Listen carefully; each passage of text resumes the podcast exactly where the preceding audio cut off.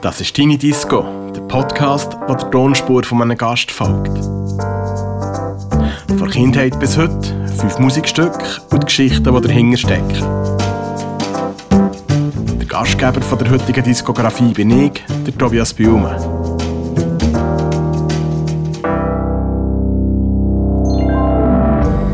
Die heutige Tonspur gehört dem Dominique Deville. Am besten bekannt ist er sicher als Moderator der gleichnamigen Late-Night-Show im Schweizer Fernsehen. Doch bevor er den Job angefangen hat, war er schon viel mehr. Gewesen. Vater zum Beispiel, Unterhalter und Punk auf Reisen. Was machst du, wenn du in Berlin bist und kannst nichts und bist niemand, gründest eine Punkband? Der Abschnitt vom Leben von Dominique Deville hat allerdings mit einer harten Landung und etlichen Knochenbrüchen geendet.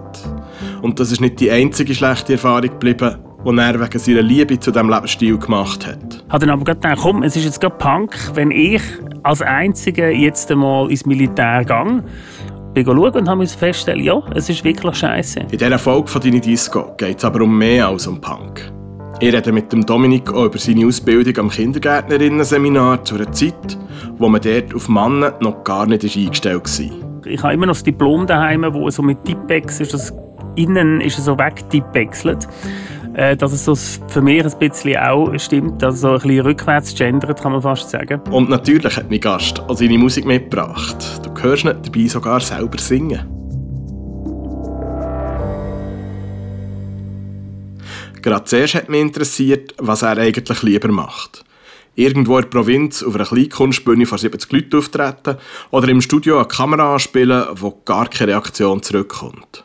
Das sind so zwei verschiedene Felder. Das ist wie man fragt, was tust du lieber, Bier trinken oder Wasser trinken. Es kommt wirklich darauf ab. es gibt für beides sind Zeitpunkte und äh, ich mache beides immer noch sehr gern. Wobei ich ganz ehrlich sein muss, zum jetzigen Zeitpunkt Corona und so weiter hat man schon wieder mal Lust auf ein bisschen Publikumsreaktion. Also würde ich mich entscheiden für einen hinterpfupfigen Auftritt von 70 Leuten. Könnte auch 30 sein. Was hast du eigentlich lieber, wenn man dir Dominik sagt oder Deville? Ähm, es kommt ganz darauf an, wer man anspricht. Und ist Schlagzeugspielen eher Sport oder eher Musik machen? Ganz klar Sport. Was darf man einem Gast, der bei dir im Publikum sitzt, zumuten und wenn ist es zu viel, wenn du direkt angehst? Ähm, ich glaube, jeder Gast, der zu mir mich schauen oder mich live schauen auf der Bühne, weiß ungefähr, was ihn erwartet. Und äh, da muss er halt mit allem rechnen. Einfach nicht zu weit vorne sitzen. Das ist immer das Rezept bei so Leuten mir. Und äh, welche von deinen Eigenschaften würdest du denken, würde die Leute am meisten überraschen, wenn du davon erzählst? Ähm, vielleicht, dass ich ein Blockflötendiplom habe. Was nichts über die Eigenschaften spielen kann ich nicht mehr, aber ich habe wirklich tatsächlich ein Blockflötendiplom. Ich konnte letztes Mal meine Freundin mit wahnsinnig überraschen mit der Information.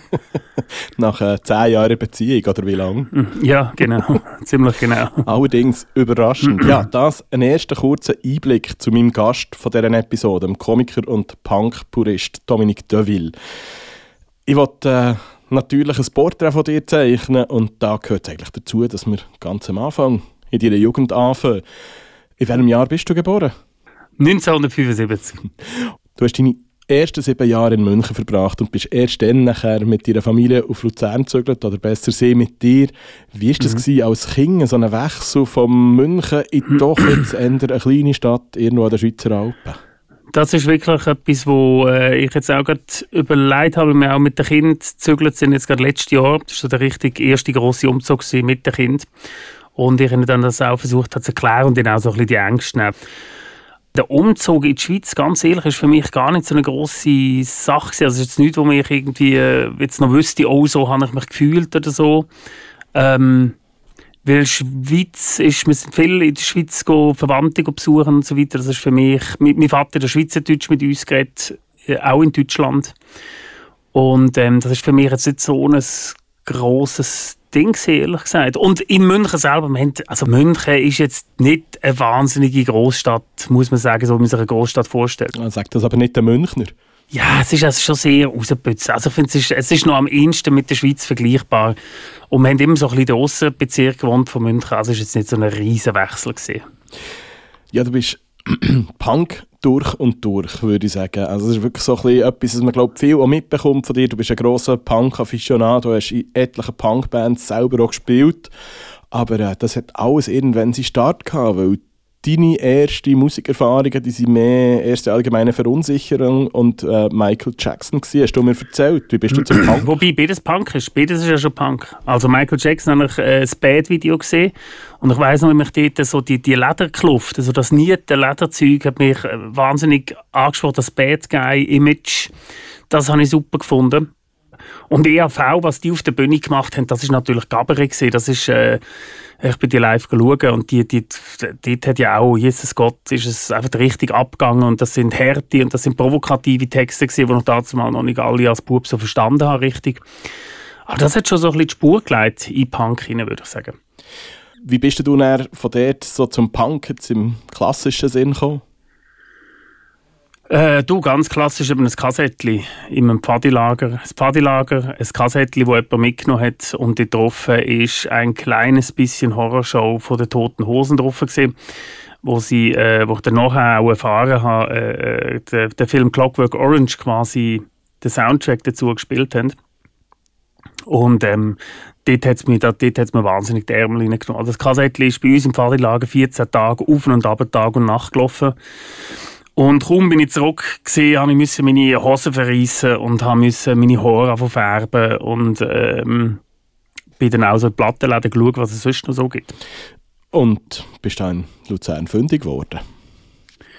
Ja, Punk, äh, Punk ist in Luzern gross, big, äh, kann man wirklich sagen. Also gerade so in den 80er Jahren, 90er Jahren, als ich angefangen habe damit, ist, ähm, haben wir jetzt, äh, in, in, in Luzern gibt es den Sädel, das ist ein ehemaliges Frauengefängnis auf einem Hügel von Luzern. Und dort ist wirklich so die ganze Schweizer Punk-Szene, äh, hat sich dort in den 80er, den 90er Jahren getroffen. Alle wichtigen englischen, amerikanischen, deutschen Punkbands äh, spielen und haben gespielt im Sädel oben, also das ist quer durchgegangen und man hat quasi jedes Wochenende hat man quasi von, von, von Freitagabend bis Sonntagmorgen in dem Sattel oben verbracht. Und die haben einfach wirklich ein Wochenende irgendwie vier, fünf Bands gespielt aus dem internationalen Bereich, die harte Musik gespielt haben. Und äh, von dem hat man das so richtig können aufsaugen. Also ich glaube, Luzern ist ganz wichtig für die Punk-Szene in der Schweiz. Ja, und äh, der Sädel auch für dich selber sehr wichtig gewesen, oder? Du hast dort äh, Kontakt geschmiedet und sehr gleich auch äh, selber dort einen Übungsraum bezogen. Genau. Also angefangen hat man klassisch in der Garage von den Eltern mit meinen, mit meiner Bands, mit meinen Brüdern am Schlagzeug und ich am Gesang dazu mal. Aber dann hat man dann angefangen, eben so den Sädel entdecken und dort sind wirklich, das ist, wie gesagt, das Gefängnis mit vielen Zellen und jede Zelle, jede Gefängniszelle ist zum Proberaum ausgebaut worden.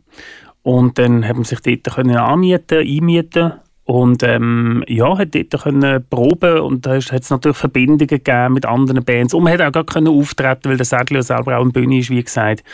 Und die haben auch immer gerade, wenn sie irgendeine internationale Punkband geholt haben, die sehr gerne gerade eine Saddleband als Vorgruppe geholt. Und das ist natürlich toll, wenn man das äh, so kann, von seinen Helden mal, auch mal äh, gerade auf der Bühne stehen. Ja, apropos Helden, du bringst ein gutes Stichwort. Ich möchte nämlich gerne das erste Stück spielen von deiner Auswahl von heute Abend. Ähm, es ist der einzige richtig kernige Punk-Song. Das darf ich glaube ich schon sagen in, den, in dieser Stunde. Was hören wir? Ähm, ausgesucht habe ich äh, Dead Kennedys mit einem wahnsinnigen Knallersong Nazi-Punks Fuck Off. Fuck Off, overproduced by Martin Hannett, take four. Whether you religious yourself, public saying for yourself, in hardcore like your hair when Jackson lives inside your head. Nazi punks, Nazi punks, Nazi punks, fuck off! Nazi punks, Nazi punks, Nazi punks, fuck off! If come to fight, get out! You ain't no better than the bouncers! We ain't trying to people, so you ain't the cops, it ain't anarchy! Nazi punks, Nazi punks, Nazi punks, fuck off! Nazi punks, Nazi punks, Nazi punks, fuck off! Ten guys your point, what a man! They fight each other, the police say wins! Stop your backs and trash our holes! Trash your back if you got real balls! There's nothing fun to go, so cool! Real Nazis on your school like coaches, businessmen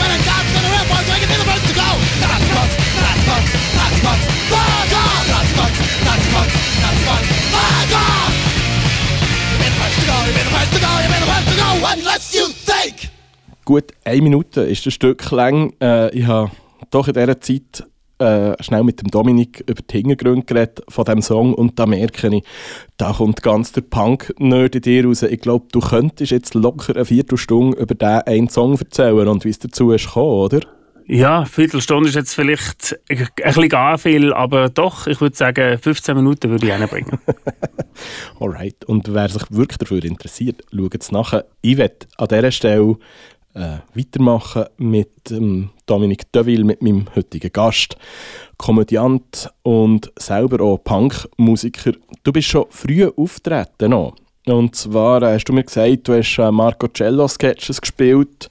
Mhm. Äh, du hast in der Pfadi auch immer mal wieder die ein oder andere Produktion gemacht und so mhm. schnell schon Bühnenerfahrung gesammelt. Was hat dich gereizt, vor Publikum zu stehen?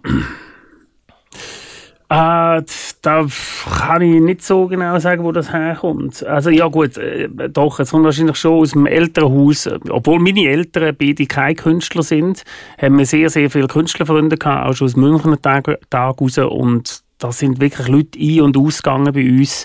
Ähm, und es hat die ein oder andere äh, Spontanparty gegeben, die meine Eltern geschmissen haben. Und dort ist das schon immer so gesehen, das ist nie so mag mich schon erinnern, es ist immer irgendwie noch irgendwelche Spiele gespielt, dumme Partyspiele gespielt oder meine Mutter ist vorgestanden und gesagt, hey, lass zu, jetzt machen wir irgendetwas äh, zusammen, komm, ich habe das ein, ein neues Spiel, wir probieren mal etwas aus und so weiter. Also man hat jetzt ein Brettspiel, sondern einfach so Partyspiele hat man einfach gemacht. Also es war immer so eine kleine Show, gewesen, eine kleine Late-Night-Show. Die Late-Night-Show hat es eigentlich schon gegeben, als ich klein war, bei, bei uns im privaten Rahmen. Ja, und deine Mutter und, macht ähm, ja heute noch ab und zu mit, oder? Macht noch heute ab und zu mit, richtig. Wer das verfolgt, äh, weiß das natürlich. Und ich glaube, von dem her ist das schon ein bisschen so, habe ich das so ein bisschen mit der Muttermilch im wahrsten Sinne des Wortes so ein bisschen mitbekommen. So ein bisschen das Vorne stehen und ein bisschen Verstimmung zu sorgen. Ja, und äh, du bist ja nachher auch so ein bisschen über die Erfahrung, bist du nachher auch zu einer Laufbahn gekommen, letztlich, die dann noch wahnsinnig unüblich ist und die noch heute sehr selten ist. Du bist Kindergärtner geworden. Hat es vor dir schon mal einen gegeben? Ja, ja, ich bin da lange nicht, äh, lang nicht der erste Kindergärtner. Mein Vorbild ist Peter Lustig oder, von Löwenzahn, von der Sendung. Das ist also der mit der Latzhose und der Glatze, den man natürlich aus dem Fernsehen. Aber ja, ich habe dazu mal in Luzern das kantonale Kindergärtnerinnen-Seminar, hat das dazu mal noch geheißen. Und bei dort während diesen drei Jahren bin ich also als Mann allein auf weiter Flur gesehen oder noch als, als sehr junger Mann, als Bub kann man fast sagen. Mit 16 hat das glaube ich angefangen, 17. Ähm, aber es hat vor mir schon den einen oder anderen gegeben, der auch als Mann im Kindergarten geschafft hat. Und, ähm, und auch nach mir sind da noch ein paar gekommen. Aber in dieser Zeit kann ich sagen, bin ich ja der Einzige. Ja, was ja auch ja. Eben, spezielle Folgen hast, hat für dich. Du hast ähm, mir gesagt, du seist wirklich eben du und 300 Frauen, 100 pro Jahrgang, die Kindergarten, das Kindergartensemi gemacht und äh, man war auch gar mhm. nicht eingestellt auf Männer dort, oder?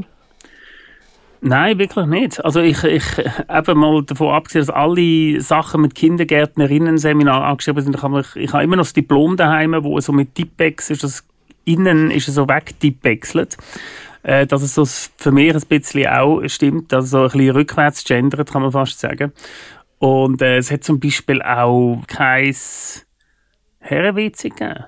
Also es hat wirklich, weil, die, weil irgendwie, es ist einfach nicht eingestellt auf, auf, auf, äh, auf, auf Studierende, also auf Studenten, äh, sondern auf Studentinnen. Es hat ein, ein, ein Lehrer-WC gehabt, es hat doch auch zwei, drei Lehrer natürlich gehabt. Und, äh, aber sonst ist das ganz auch von den Themen her eher so auf Frauen ausgerichtet gewesen. Also auch so Klassenlager bin ich der Einzige mit dem Einzelkind, äh, Einzelkind sage ich so, siehst. Einzelzimmer.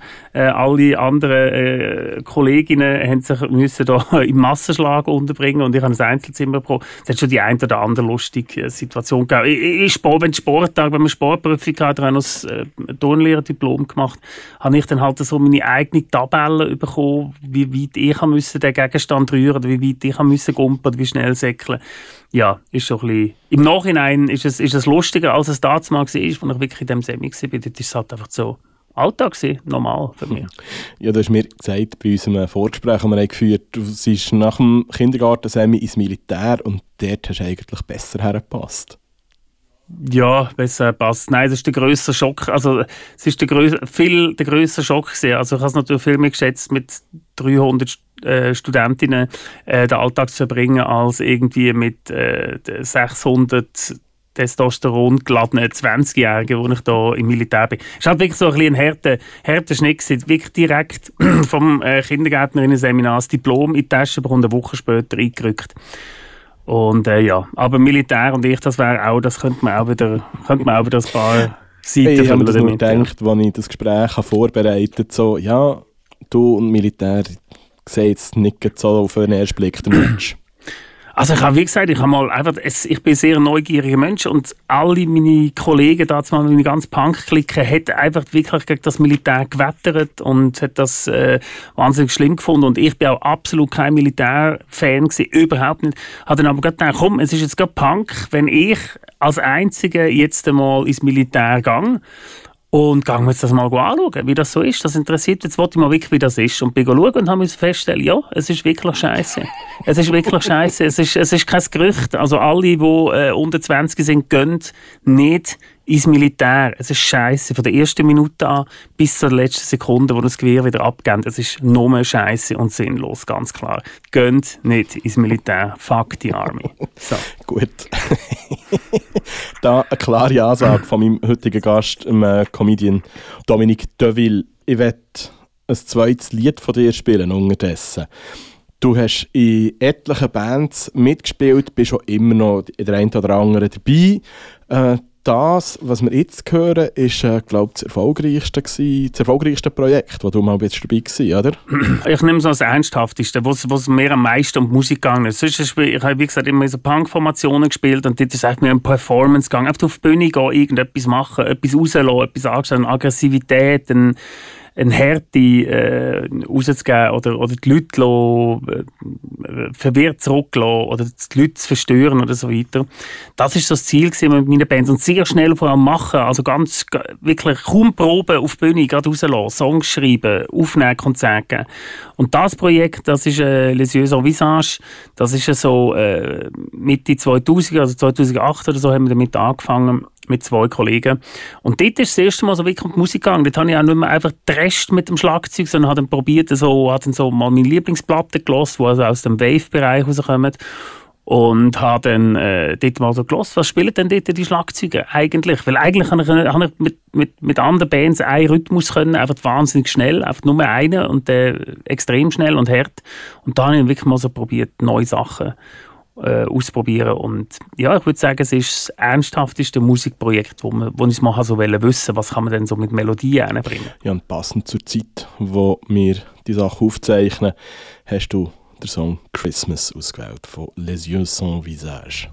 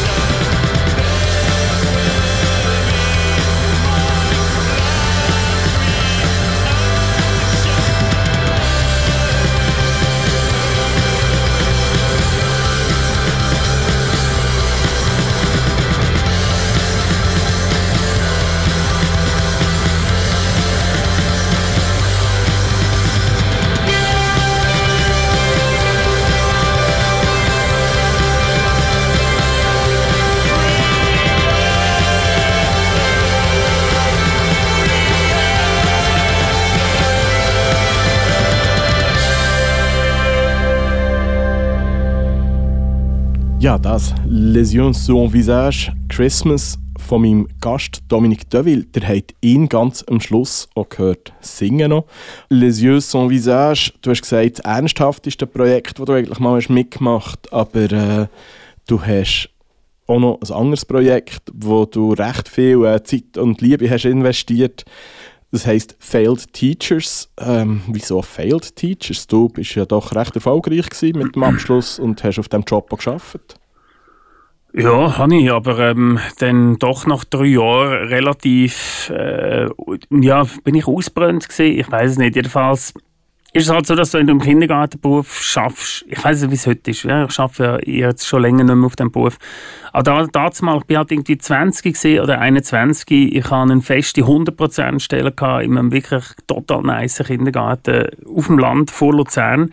Angenehme Kinder, angenehme Gemeinde äh, gute Elternschaft. Und irgendwie das Gefühl gehabt, so, was kommt jetzt noch? Ja, so nach zwei, drei Jahren habe ich so die wichtigen Themen, die mich interessieren, mit den Kindern durchgehabt. Und äh, habe irgendwie gemerkt, jetzt könnte ich da bleiben und könnte jetzt eigentlich so weitermachen bis in alte Ewigkeit, bis ich 60 werde. Und habe dann so nach drei Jahren das Gefühl gehabt, nein, das ist nicht, habe ich Zelt abgebrochen und bin äh, auf Berlin gezögert. Du hast äh, die Fail Teachers gegründet, du ähm, mit jemandem, den du hast getroffen beim Radio Dreifach, wo du hast mit aufgebaut, das Luzerner Mhm. Unicom Radio. Ja, ja, mit aufgebaut, eine ganz grosse, wo ich einfach mitgemischt von Anfang das an. Eben, das ist vielleicht, vielleicht ein bisschen falsch. He? Das ist jetzt ein bisschen falsch. Ich bin dort von Anfang an, also von Sendeminute 1 quasi, habe ich mich dort reingedrängt, weil ich unbedingt auch ans Mikrofon haben wollte und habe es dann irgendwie geschafft.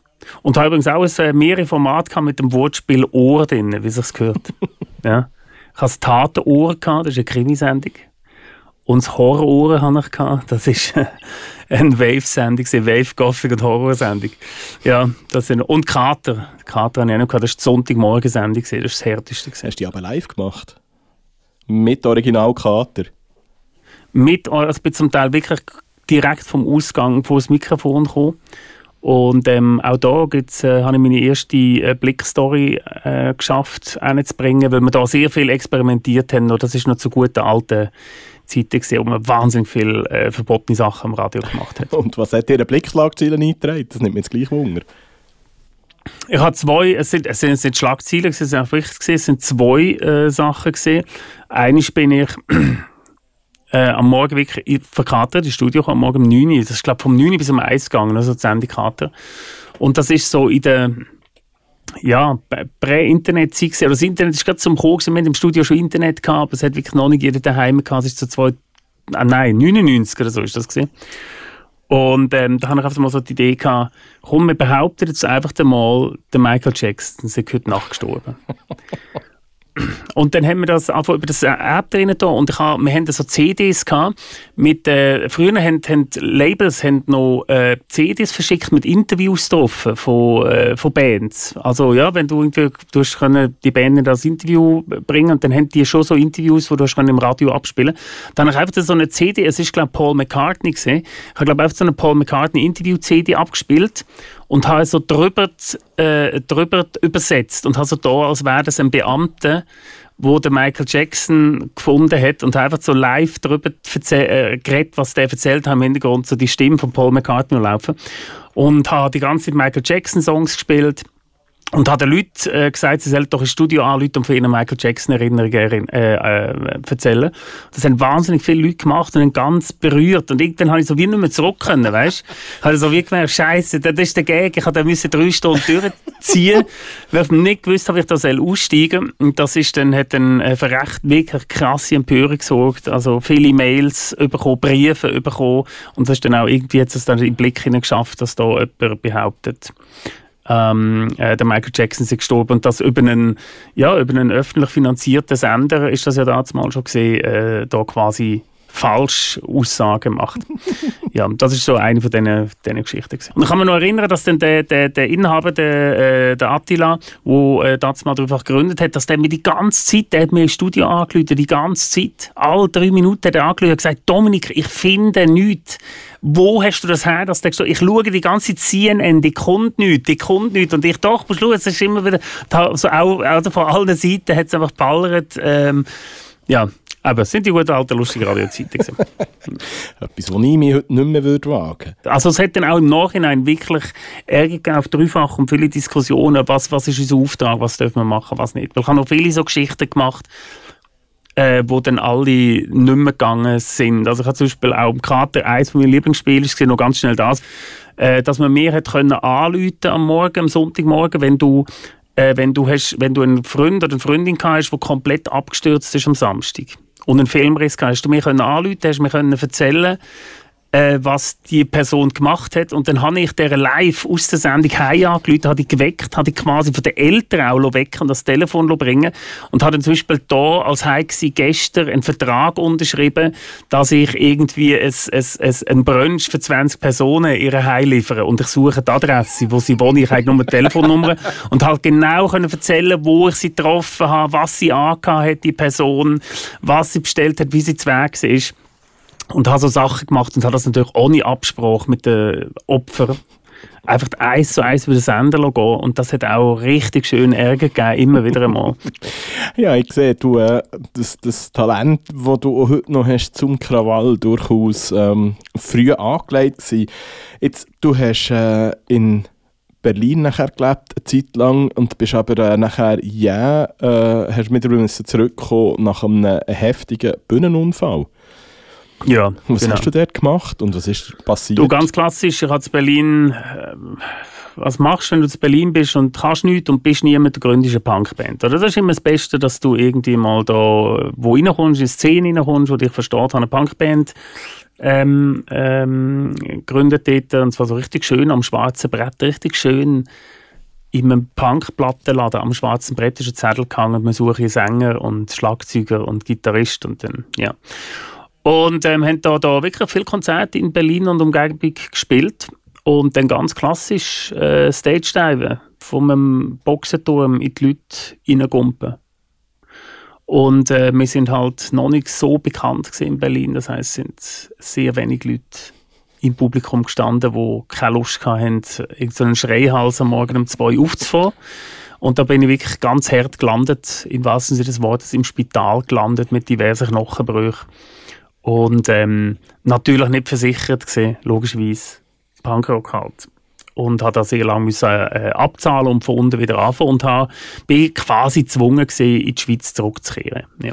Und hast dann zuerst mal die, in die Obhut von deinen Eltern müssen begeben, die dir Ja, äh, haben ja. müssen helfen, Kleider anlegen und genau. äh, die persönliche Hygiene verrichten. Genau, mit, mit 24 wieder ganz, wirklich ganz unten wieder, wieder anfangen. Ja. Ja, aber du hast äh, nachher recht gleich mal zuerst einen Job in einem Spieleladen angenommen und bist dann, glaube gleich mal auch in den Eventbereich eingestiegen und Genau. so zu Moderationen gekommen. Wie bist du nachher auf die Bühne gekommen, selber als äh, Darsteller und selber als Performer?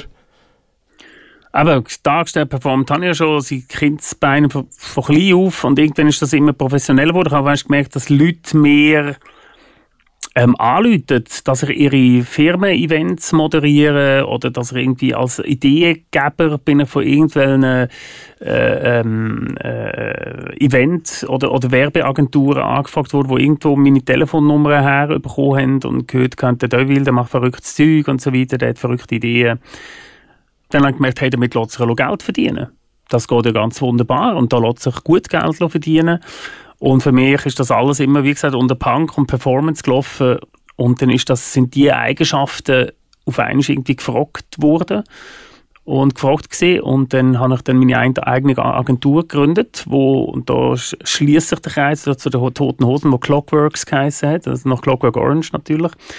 Und ähm, habe dann dort so angefangen mit Moderationen und habe dann immer auch wieder mal so meine Kindergartenerlebnisse in diesen Moderationen eingebaut. Dann ist eins zum anderen gekommen. Dann ist eine Agentur, andere Agentur, Künstleragentur zu mir gekommen. Der hat gesagt, hey, Kleinkunst, wir machen Kleinkunst, mach doch ein Programm für Kleintheater in der Schweiz. Und ich habe mit Kleintheater wirklich nicht so viel am Hut gehabt oder mit so Kleinkunst. Und habe dann ein Programm auf die Beine gestellt. Und das ist dann erfolgreich geworden. Kinderschreck hat das geheißen. Und von dort ist der weiter immer Schritt für Schritt weitergegangen. Ohne dass ich es gross gepusht hätte oder wollen oder irgendwie forciert, habe ich auf einmal in Anzug und Krawatte vor der Kamera gestanden und habe nicht genau gewusst, wie mir geschieht.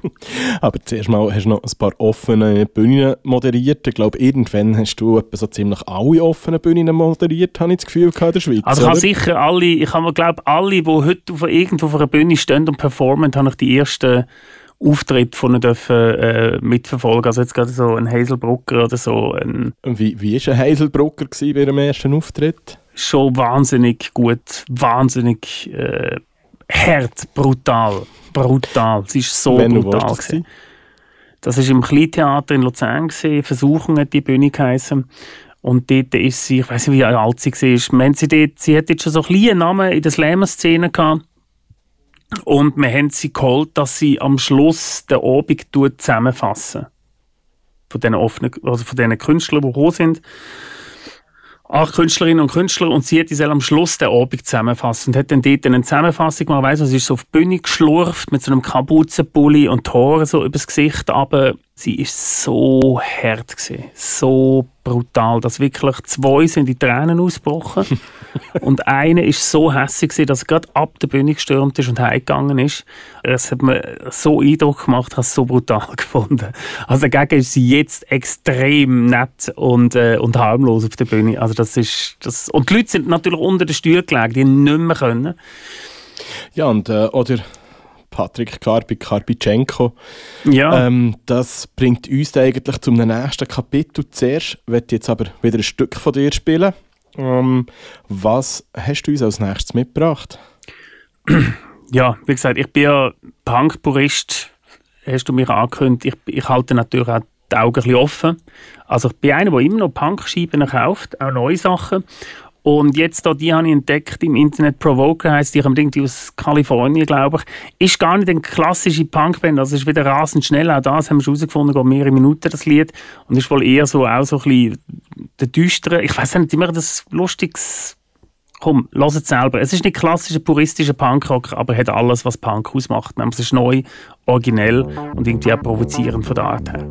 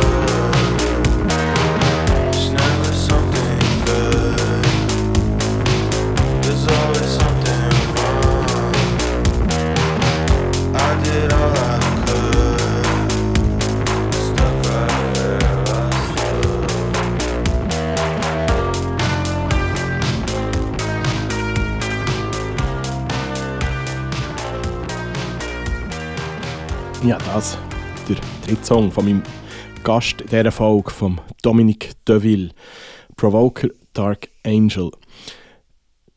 Deville, du hast äh, vorhin erzählt, wie du auf Bühnen bist rumgetingelt, hast äh, diverse Programme gemacht und äh, unter anderem hast du den böse Montag vom Andy Thiel übernommen und vorher hast du schon erzählt, wie du Marco Cello Sketches hast.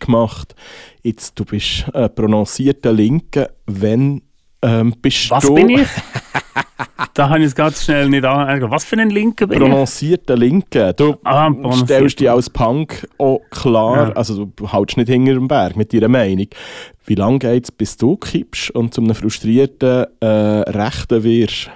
Da bin ich mir nicht so ganz sicher, ob das mal bei mir wird passieren, weil ich habe schon genug können provozieren in meiner Jugend und ich habe das einfach, glaube ich, im Alter nicht mehr so nötig. Ich will, glaube eher so ein bisschen, ja, ja, ich lasse, lasse glaube ich, eher die Leute so ein bisschen ihr Zeug äh, machen. Wobei mich das natürlich schon auch wahnsinnig aufregt. Gerade bei meinem, äh, äh, bei meinem äh, Marco Rima, auch gleich schnell ein, zwei Worte Worte darüber äh, verlieren, weil im Showbusiness, ich sage es, im Schweizer Showbusiness, ja, in Anführungs- und Schlusszeichen Showbusiness, also ich habe jetzt glaube ich wirklich alle und jede und jede kennengelernt und ein Marco Rima ist einer der tollsten Typen, den ich dürfen kennenlernen durfte. ist so ein angenehmer, so ein lieber, so ein aufmerksamer Mensch, der wirklich interessiert ist an dem, was du machst und auch an jungen Talent immer sehr interessiert ist. hat mich auch sehr, sehr früh von meiner Karriere als Vorgruppe, quasi als Vorakt vor ihm auftreten und hat sich das auch angeschaut und ein paar Worte mit mir gewechselt.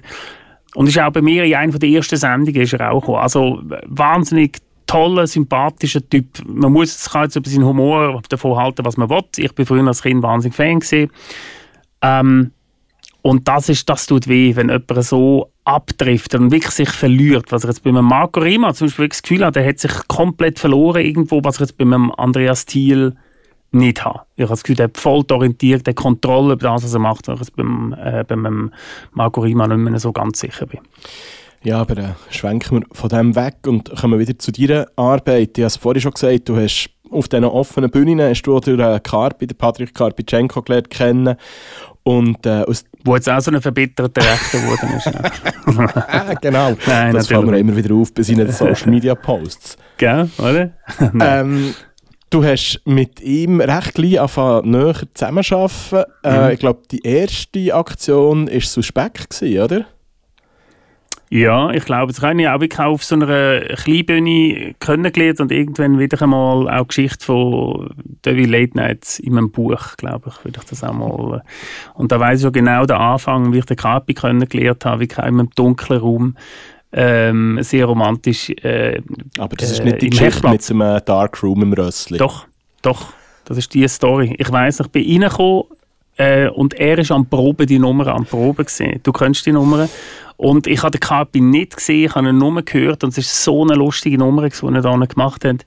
Ähm, und ähm, ja, und dann haben wir sehr schnell eine Freundschaft geschlossen und, und äh, haben dann angefangen, die ersten Sachen. Suspekt ist das erste gewesen, im Exil-Club, wo wir so ähm, äh, mit ein paar Leuten zusammen Krimi-Hörspiel aufgeführt haben. Du bist ja auch mal selber dabei gewesen auf Ja. der Bühne, gell?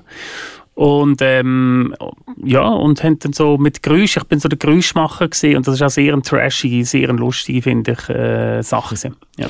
Und äh, ihr seid nachher über äh, das Festival äh, auf der Seerose, auf dem Vierwaldstättersee, auf einer mobilen Bühne, seid ihr eigentlich so ein bisschen in die äh, Showwelt reingekommen oder habt ihr dort schon Interviews gemacht? Du mit dem Carpi als Sidekick, als Ja. Patrick Stewart.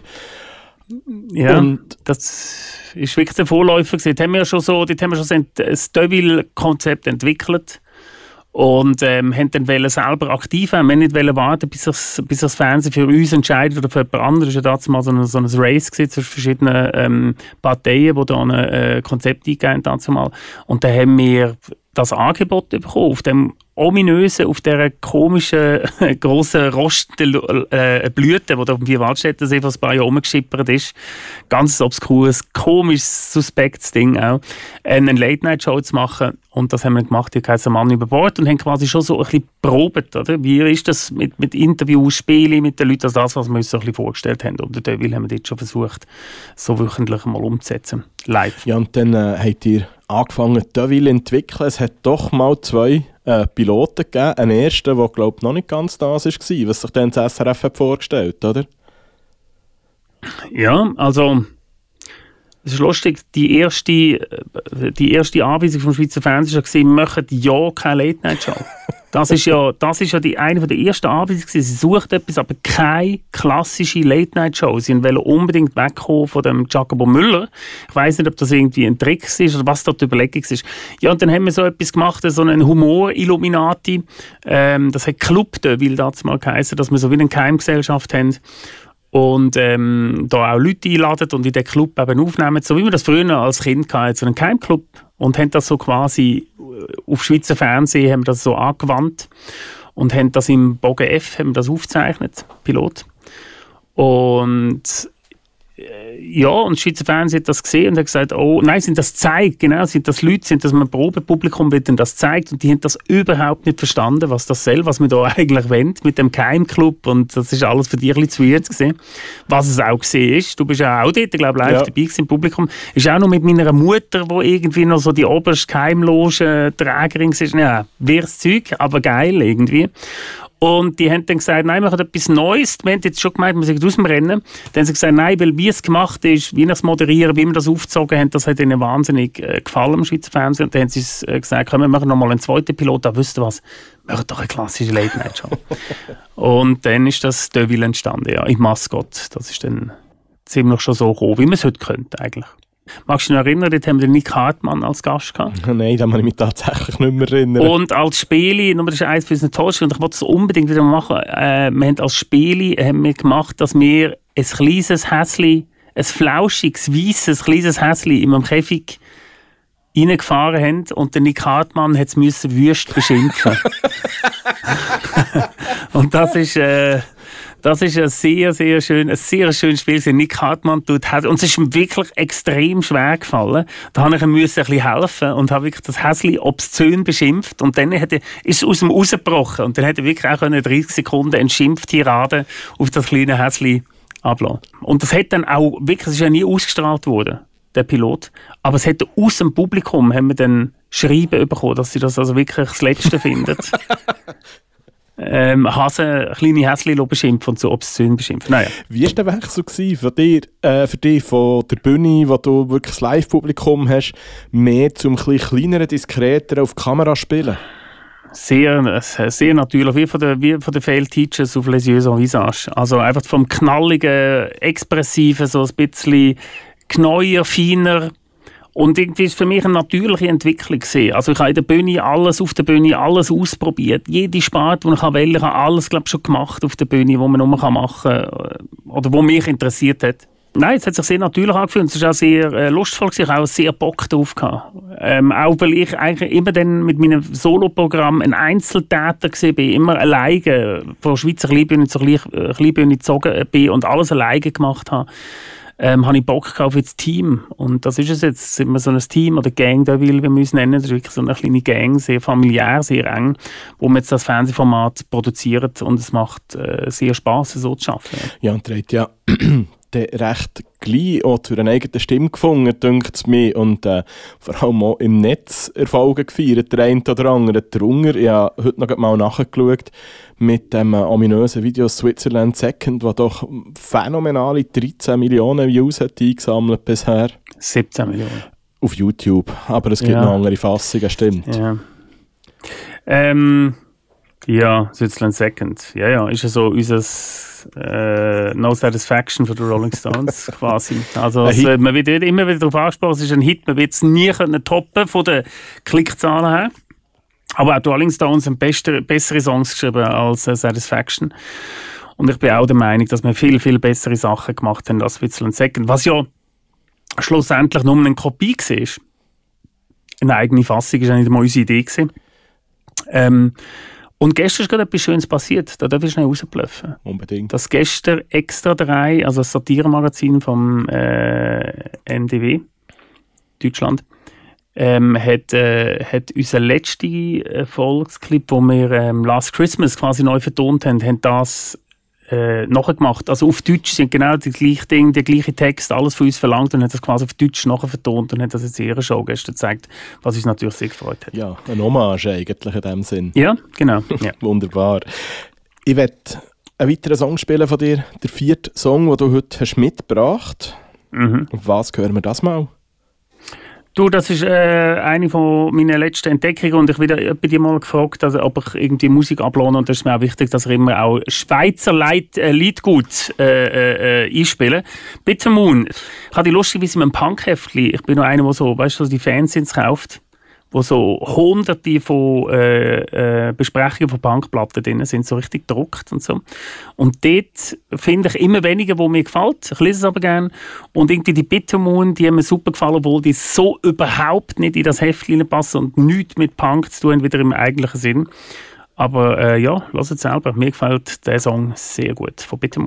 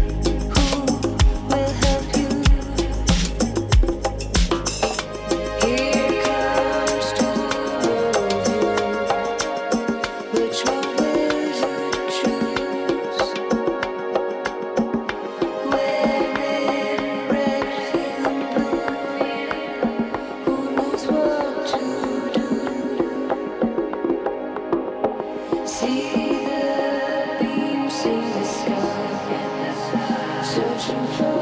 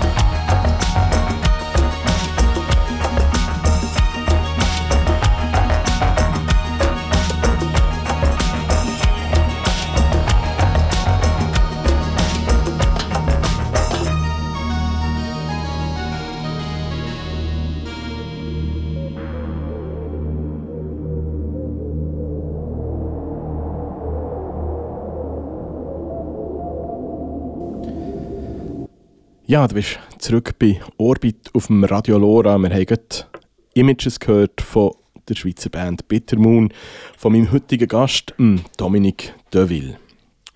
Ähm, wir haben vorhin über deine, über den Einstieg bei Deville geredet, über erste Erfolge. Die Sache hat sich weiterentwickelt seither. Ihr seid aus dem Maskott umgezogen in ähm, das Folium im Seal City. Ihr habt ein neues Studio-Setup bekommen und ähm, habt auch die ein oder andere Änderung erfahren in dieser ganzen Sache.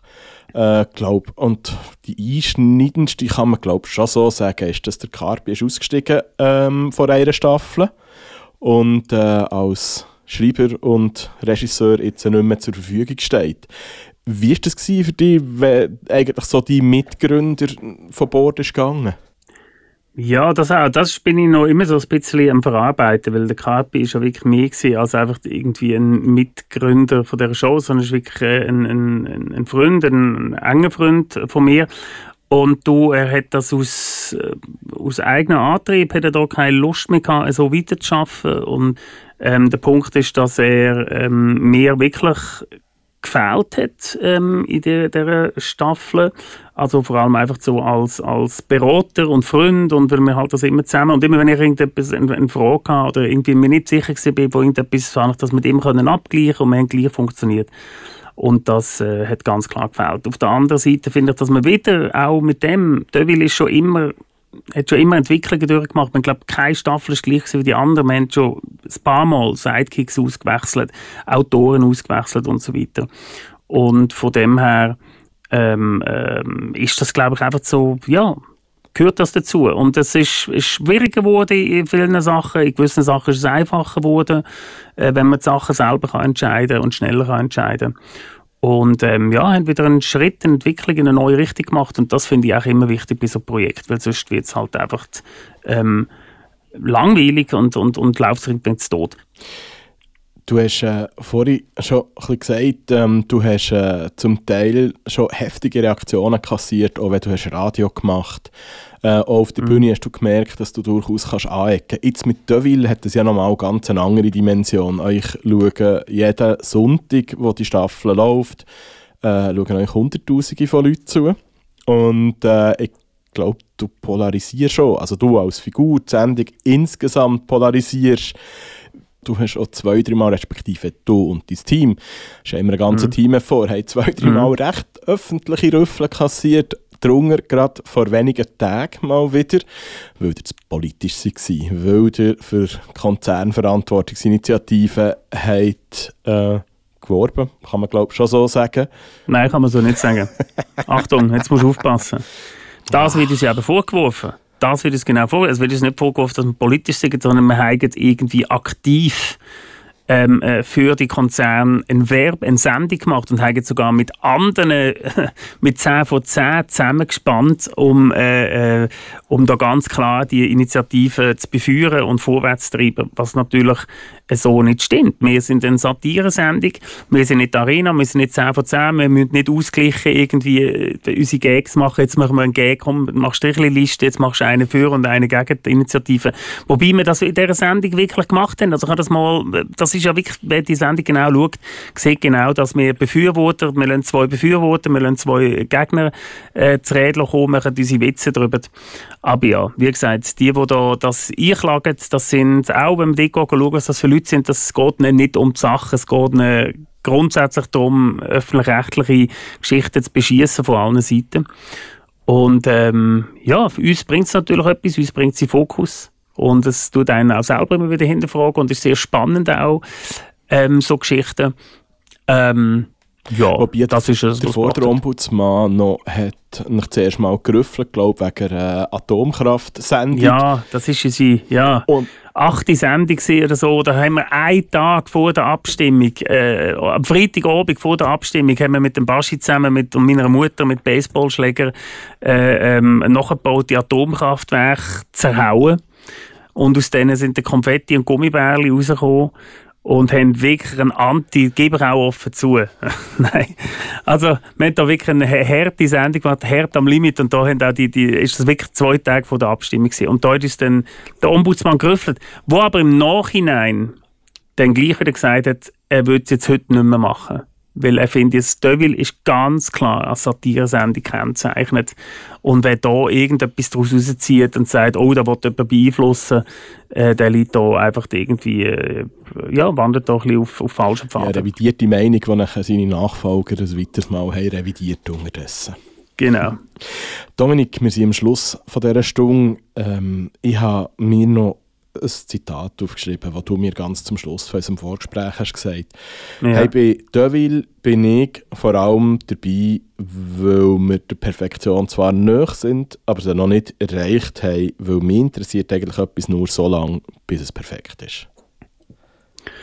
Genau, wenn etwas, äh, ja, auch da, also wenn etwas äh, mal funktioniert und sich zu gelaufen hat, dann interessiert es mich eigentlich nicht mehr.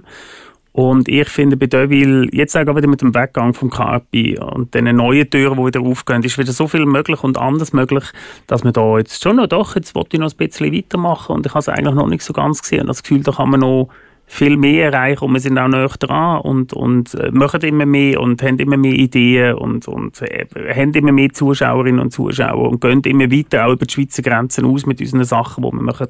Und das finde ich einfach wahnsinnig äh, spannend. Also ich finde, bei Deville ist noch viel Weiterentwicklung möglich, was sonst bei den Fail Teachers nicht mehr so ist. Aber manchmal leidet man, leidet man sich einfach gerne ins gemachtes Bett, wie Fail Teachers, und dann gehe ich zwei, drei Mal im Jahr auf die Bühne äh, mit meinem guten Freund dem Benji und haut alles zu Klump. Das muss eben amigs auch sein.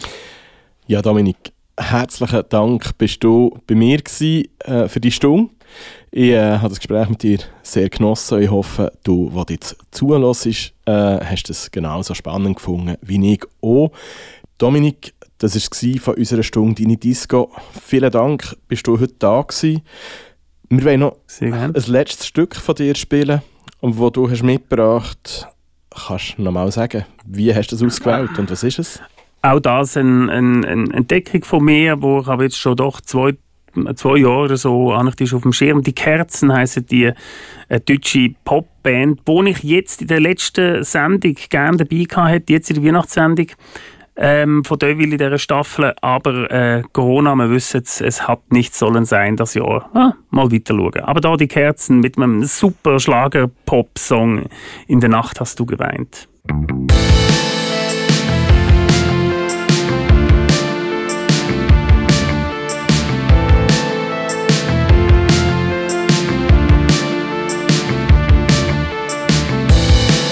Und der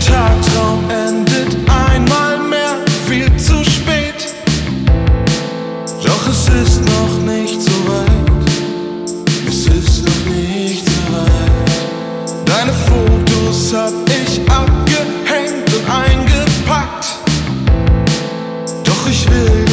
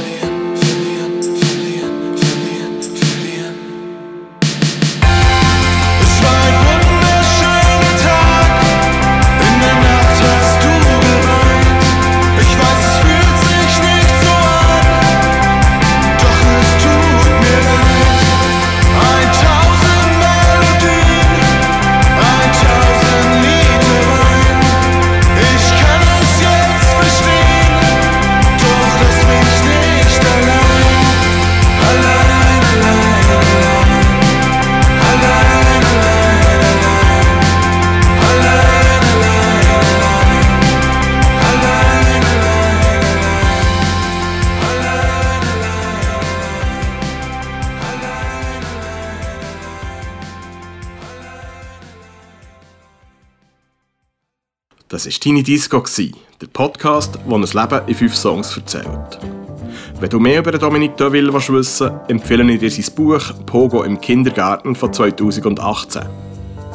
Für die heutige Folge verantwortlich bin ich, der Tobias Biume. Ich mache den Podcast zusammen mit der Franziska Engelhardt. Unser Sounddesign stammt vom Hip Mattis, das Logo von Benjamin Güdel. Technisch unterstützt hat mir der Oliver Biume. Alle Episoden von Dini Disco findest du auf Spotify, allen gängigen Podcast-Plattformen oder auf dinidisco.ch.